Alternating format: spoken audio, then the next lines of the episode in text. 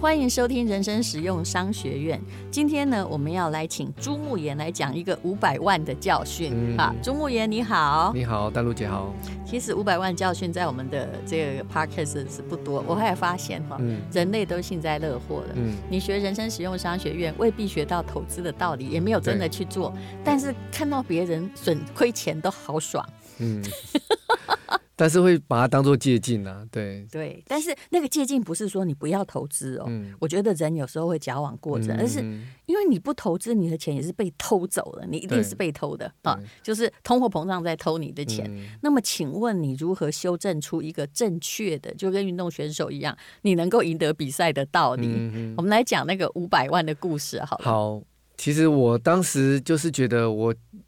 已经有七万五的终身份，我又有薪水，那我再领这两万五，好像就没什么意思。想说用这五百万做些什么事？是对，那所以我一开始第一一开始就是刚好有一个学姐，这是铜牌五百万，对，铜牌的五百万，嗯、对。那有一个学姐好像在做有关，在美国好像做有关这个，其实我真的不清楚他在做什么。对后来他就后来，你这句话说的好，这就是最大问题。对，后来后来他因为他是以前的防务员，我很信任他嘛，然后我就想以前的什么？我们学我们队上的防护员哦，对，那我他对你们很好，对对，然后我就觉得好，那就去十万块美金，对，三百万，然后就先让放，就让他去做操作这样子，去了六成，对，然后大概两三年后来就回来，后来也没没赚没赔，就没没有多少钱了，因为我。我我也看不懂他那些报表，我什么都不懂。对，那啊，最后是我觉得好像要把那钱拿回来了，因为我觉得好像都没有什么动静。对，感觉好像买了一个保本基金，对，然后很怕，然后很怕不见，然后就就就叫他回来，后来就有回来。对，那在这过程当中还有两百万嘛。我有一个一百万，你说这三百万有回来？对，这三百万有回来，好了，就当成买一个保本基金了。对，就是波谈了。对，嗯。然后，然后后来有一个亲戚，对，他就说，哎，要投资，他在做什么无毒无毒蔬菜、无毒水果，嗯，对，然后要创业，嗯，然后想要找我一起这样子。通常在台湾打的主题叫环保为地球，对不对？对，然后我就。投一百万，嗯哼，对，然后就跟他，他就说一起开公司什么，然后前面他都做得很漂亮，弄得很好，说得很好，可是后来发现都我要看他的报表或什么，是是，就算我看不懂，我也想要他生出来嘛，是，可是他也账本或对，但是他也没给我啊，然后就不清不楚、嗯、啊，最后最后他就说，他就说他有租一个地方，然后说这是办公室，然后我也去看了，然后后来再过一阵子，他就慢慢慢慢好像就。有请有请会计，然后、嗯、然后我们也有碰面，也有吃饭。可再过一阵子，好像就没消没息了。后来我我就觉得不对劲，我就说到底是什么情况啊？最后，嗯，最后他这个这个这个关系就很复杂。到底我们是合开公司还是借贷？我也搞不清楚。那你们都没有签任何的，比如说股东协议，或者是？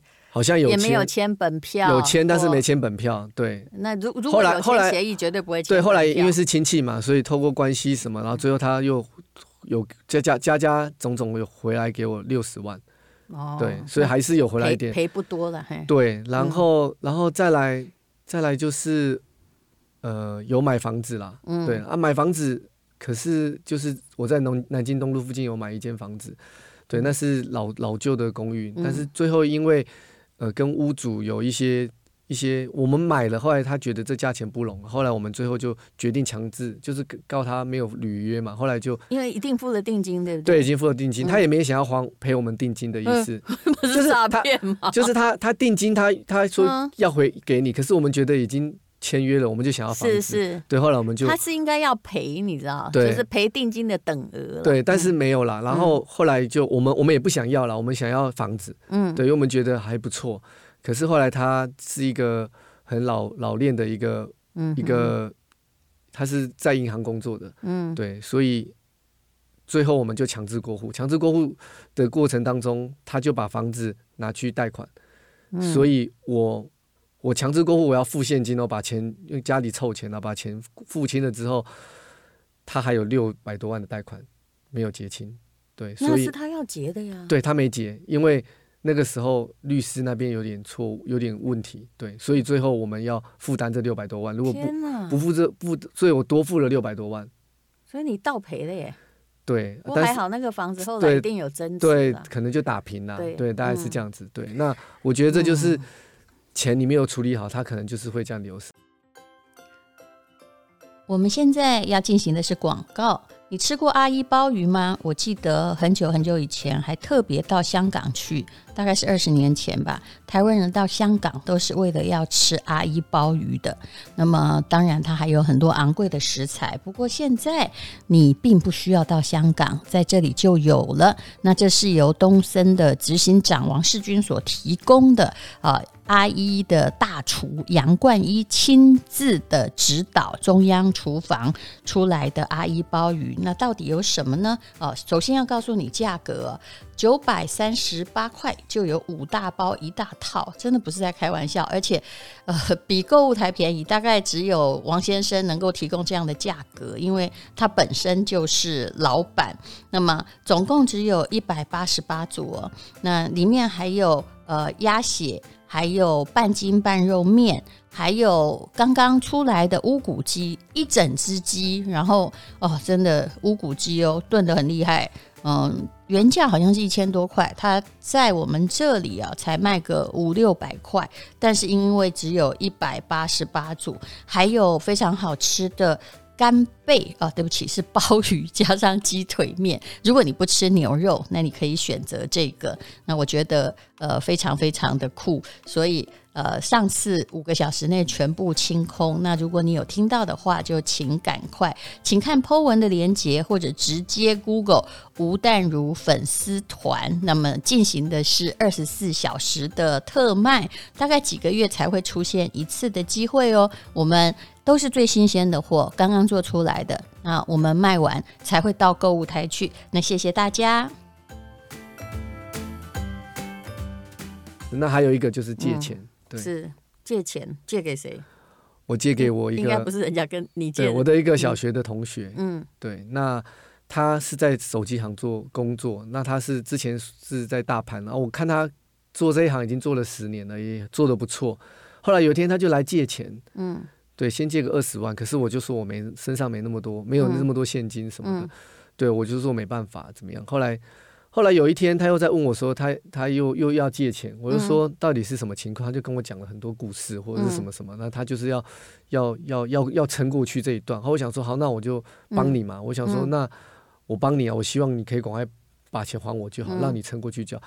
就结果好死不死，就是刚好那一个阶段就。常常都有电话推销嘛，啊，就有电话说，哎、嗯欸，你可以借款哦，你要不要借款？需要用钱吗？后来就我就去信贷了，对，因为其实我你信贷来借别人，对，因为我那个时候其实我的我我还有房房贷，嗯、对我根本就没有钱借他，我只是觉得说，觉得说好，那我借你，希望你可以赶快还我，因为我这是信贷。哎、欸，你真老实人呢。对，而且我们其实有签本票，有签什么，可是我没有去公证。但是你去借一个很成本很高的东西来帮朋友，然后你可能没有跟他收利息，啊，但是有有利息啦，有利息啦，嗯，对，但是利息借钱来借他，哎，对对，然后然后哇，你跟我爸很像。过半年后，过半年后他他有给我支票，就是说他先开票给我，啊，过半年后就跳票啦，是是，然后就开始慢慢就找不到人了，对，然后之后他就失踪了，对，所以我我我借了。两百多万，你有没有觉得，通常如果是这样子的，比如说亲戚合伙或借钱给朋友，对，所有后来的答案叫做。连朋友都没有，对，亲戚也没有，后来大家也不想见面了，所以干脆不如当当初的。所以我听到你的这个说，人家借钱的时候要怎么回应，我觉得真的是，嗯，真的早知道有早点听到就好了，就说帮忙你找贷款，帮你哪边借钱，跟他讲哪边可以借，这样就好。原来你现在才学会这招很简单呢。对，其实叫他去信贷，不是你去信贷，他已经没有办法信贷了，他已经整个就。对，可是我跟你说哈，我就遇过很多事情，我也遇过就朋友的朋友来借，嗯、因为其实老实说，谁有赚钱，尤其你又一定也很省，我也很省啊。嗯、那你本身有赚钱啊，你的书有卖，大家都知道，对不对？嗯、那就会有朋友的朋友，真的朋友是很好，但他的朋友我可不认识。嗯、他就说谁谁谁要买房子，那个、嗯、那个，如果他需要，就是说一笔钱才能付头期款哈，嗯、你身上有没有可以给他？嗯、因为我那时候很老实，我也年轻，我就看着我的朋友说，嗯、可是。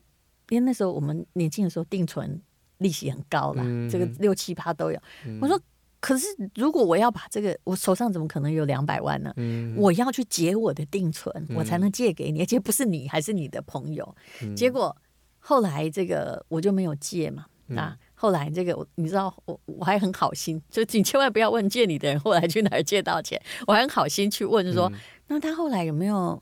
呃，付那个房子贷款，嗯、他说有啊，后来他就把他的定存解解掉了。我觉得大家都好聪明，明明你可以有，对对对，那你为什么要来动这种友情？就是要朋友自己不解定存，对要朋友解定存呢？嗯，嗯对，所以这有人人有时候就是这样子。嗯，不过这个是后来你就不再借了吧？对，不会了。我觉得就终身学到一些经验，对，就是就是不要太跟朋友太有金钱上的往来，对。我后来连哈，我已经声明我不借钱，还好我所有借钱在三十岁之前或者是三十五岁之前借给人家钱，人家都没有还我过，没有一毛钱还过。所以后来就学会了一点，叫做“你拢没来催我”。你看，连我弟弟到现在，有时候很亲的人哈，他根本从来没跟你开口过。但是有的朋友的朋友根本不认识，他胆子还真的很大，对不对？对，没错。嗯，好，就所以其实呃。如果一个人哈借款，他已经寻不到正确的，就是说那种大家都可以走的管道，嗯、那是表示他的信用绝对有问题。对，嗯，没错，嗯，那所以呢，那时候他来跟你借哦，有时候你并不一定要借他，尤其是我们会遇到很多人，就是他的生意刚好这时候，尤其疫情常常会这样，嗯、他就必须要。打那笔钱进去，可我都会劝他说：“不好意思，你的店真的还要开下去嘛？嗯、因为疫情不知道是什么时候。对像今、嗯、去年从三月就开始了，嗯、有个朋友他就是这样跟我说，他要嘎这个这样。我说：我跟你讲，当机立断。嗯、现在是身上有多少积蓄？员工哈、哦，做几年？你今年的报表我看，哎，今年已经没赚钱了，去年也没赚钱，嗯、之前曾经赚过钱。我说你不要熬了，嗯、你干脆现在就是一咬牙，所有的就是你也。”本来也在犹豫要不要做了，嗯、干脆先不要做。嗯、现在他好感谢我，因为过了这一年多，不然是怎样要空腹薪水嘛？没错，嗯嗯。嗯那你没有投资过那种小的什么餐饮店啊？没有没有没有，那个要更多钱，所以就更没有。对，后来就真的不会，家里也就觉得你不要再乱投资了啦，只是就是好好的稳稳的，因为家里非常保守啦，就是说你就稳稳的好好的，其实你这样就可以过一辈子，你不需要再想那些有的没有的，让自己深陷一些风险跟危险。可是你也不太喜欢这句话，对不对？什么稳稳的过一辈子？对啊，因为觉得就是就是因为你是战神呢，你知道吗？我不相信战神但，但我觉得有了有了家庭有了小孩会改变的，我觉得对对。对我是觉得人是这样，就是说，好，你要做投资，但你要先懂嘛，对，对不对？对。那其实你可以把八成放在很固定，因为你不投之前也是被偷了，嗯、现在就很明显是这个趋势。嗯、但是你有两成可以自己去做实验，就是是死了也没关系。嗯。然后人有时候自己投资还比借朋友钱来或亲戚钱不冤枉，为什么？因为吉喜利咖喱好自作聪明赔的。对对对。嗯。操作在自己的手上，而不是就这样没了。对。是。嗯。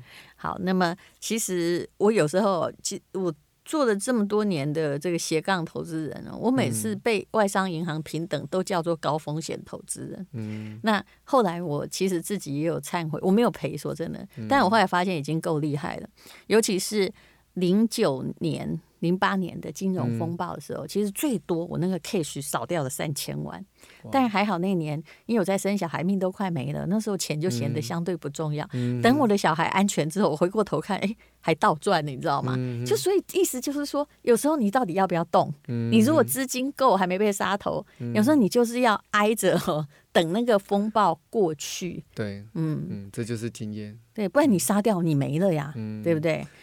而且，其实我自己做了那种二十年的高风险投资，我后来就发现，我赚的没有 ETF 多。嗯，OK，这真的是很实在的话。嗯，对，就是你做 ETF 用七二法则嘛，那你、嗯、你除以比如说八趴的利率，哈哈，九九八七十二，如果你每年可以获得八趴利率，那你九年就可以回本。那你如果有得到五趴，就像那个零零五六哈，你就是平均买哦，你五趴的话，那。呃，七十二除以五趴，大概你十四年可以回本。嗯、你你看看，你拿那个，你那那个拿到五百万都十四年了呢。对，也就是用这种很愚蠢的投资方式，它还是可以进步。嗯，所以其实你的五百万就这样干干净净，其实没有全部结束啊，对，对不对？没有，但是就是你会觉得发现，哎，好像你也没做什么，它它也没变多，它就就这样子了。对，对当然也有流失一些啦，我是这样觉得。是，对。还不如有时候想想，还不如每个月两万五拿来把它花掉。对，真的也没这么好花，就是真不知道要做什么。对，嗯。其实我后来发现，我花的钱，哦，所以我很爱花钱去读去读书。我觉得花钱去读书是对的。哎、嗯，你为什么不跟林忆杰一样？他后来又去念那个，他现在好爱念书哦。对，我觉得他也是这这方面上瘾的。对 对，他有读会计啊，他对对，对还在念法律。对，念法律。对，对，对，我觉得真的是就是很不一样啦。对，跟我们一般的运动员就是。不一样，但是我觉得是大家值得学习的。是，你要不要念台大 EMBA？我可以帮你签那个推荐函。我真的不知道我有什么本事可以跟大家一起去做这么多的。不要怕，现在不难。现在是用书面审理。嗯嗯，看门槛。我我我可能再跟易杰学长聊一下，这个到底读这个到底对我有什么样的一个？不要去想，不用去想。真的哇，真的真的 台大的，我我没有想过。你看，你看，你现在已经，哎，你是战神呢，你不要这样，不要去想。你叫林奕杰签，我帮你签，这样两个推荐人就有了。对，然后呢，最后我我知道，我进去的时候，你不要以为我不从来就是台大的，我有听你的，我有听。但是我真的是不不懂哎，你知道隔行哈，就像现在这样去游泳，你会不会溺毙？也可能啊，对不对？你不能去参加游泳奥运吧？就是这种感觉。可是蛮刺激的，然后你会发现说：“哎呀，这个我家没背景，不然我老早就是一个行李架。”嗯嗯，没有。我现在 我刚才看到谁哈，就叫人家去读书，而且我达到的功效是很明显。你看我们那个威爷，就是我们 Podcast 的经纪人啊，嗯、他他后来就考上台大的 IEMBA，他本来也觉得说，我不知道他以前是名传还是世新，反正他也觉得说这很远。我说不要这样。去，我们去考，我们去考，嗯、考上你就毕业了。嗯嗯嗯，然后乖乖的坐在那个会计师旁边，然后就那个呃，因为老师万一问你，你不会的话，旁边那个人会回答。体育产业很缺这样的一个跟商业在合合并的人，嗯、因为我觉得哈，我们很不会办比赛。嗯，尤其我是用马拉松来看那个。体育的行业的发展，嗯，你知道日本的人多会办马拉松吗？嗯，哪有赔钱这两个字？嗯，就赚钱呢。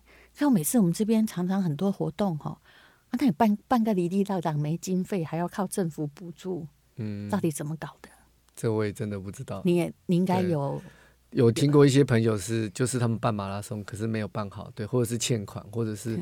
会有不如预期，就太多东西没有精算好，最后造成很多损失。也就是说，用体育来做商业，嗯，这件事情是应该要结合在一起。然后我们这些选手，不只是马拉松、跆拳道选手一样，嗯、你可以得到一个比较好的待遇跟保护，宾至如归。嗯、那观众也很开心付钱，嗯、然后啊，最后就是还有一个就是名声出来，然后赞助的厂商也觉得说我有宣传到，这是一个很伟大的商业。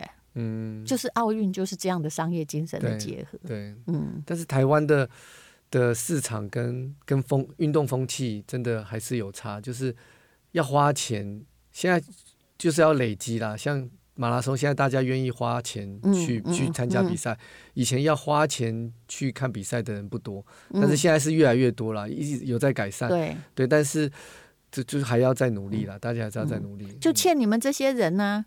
对，你知道我们是攀呐、啊。我每次哈让我去法国跑马拉松，去柏林跑那个马拉松，嗯、我都觉得说哇，我付了一个那个这么贵的机票费，嗯、饭店还订不到，然后现在下雨，我还被打了五个小时，然后后来我还要觉得拿了一个大概价值不到台币一百块的奖牌，嗯、我还要觉得自己很棒。但是就是一个价值啊，对。嗯、但就如果因为懂商业的人不懂体育，懂体育的人就是。比较不懂商业，如果这两者可以结合，嗯，才不会每天哦，这个运动选手出去都坐经济舱啊，嗯，你是坐经济舱还是商务舱？我坐经济舱，对，回来的时候坐到商务舱，对，怎么样？这还要看有没有得到冠军吗？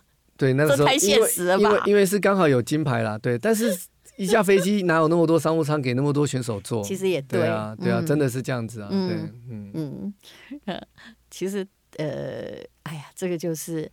当然，你也可以分好几架飞机。要是我，我不会把奥运选手用一架飞机载过去。你知道为什么吗？成本、风险，对。对。所以，其实你从奥运来看，那你你有没有想过一件事情？为什么日本人在新冠肺炎这么严重，他非开不可？因为他们商业还是商业利益啊，因为转播啦，转播金，他们原本转播金都已经拿了啊，现在现在你说要不办，那我要退回去，那这个。可能还要赔钱，少输为赢，也就是固定成本挂一点。我觉得日本人很会算哦，嗯、就是奥运投资那个已经要不回来了啦。嗯、但是日本比较会运用，那个以后可能还是观光资源。嗯、固定成本我投了啊，嗯、那现在如果可以收回一些转播金，嗯，那么呃，我还是虽然没有带到带动到本地观光的效果。嗯可是他可以少赔一些钱。对，其实主要关键还是 还是 IOC 啊，嗯，国际奥会，因为他们掌控了所有的资源跟谈判。是，对，你也不要以为是日本政府决定的，对，没错，嗯，不然国际奥会可能也撑不下去。不然他们接受人民这么大的压力，啊对啊，照要是我们的政府，人民这样子的压力早就都不办了。对，对，可是他们还是硬着头皮办。对。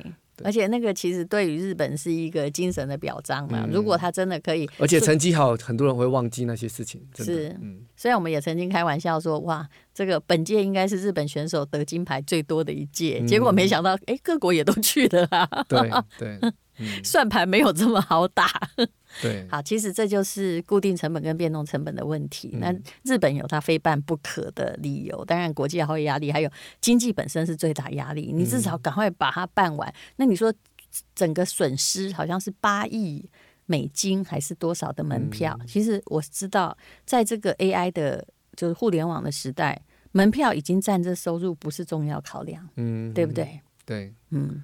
因为他们这个权利金跟转播金非常非常恐怖，嗯、至少可以少赔嘛。那固定成本慢慢的再把它赚回来啊、哦。嗯、好，那非常谢谢朱木炎来上我们的节目。谢谢他，他这个五百万的教训，其实我觉得很可以给大家参考，因为大家只要有五百万元，通常都是跟你一样这样丢掉的。谢谢，谢谢。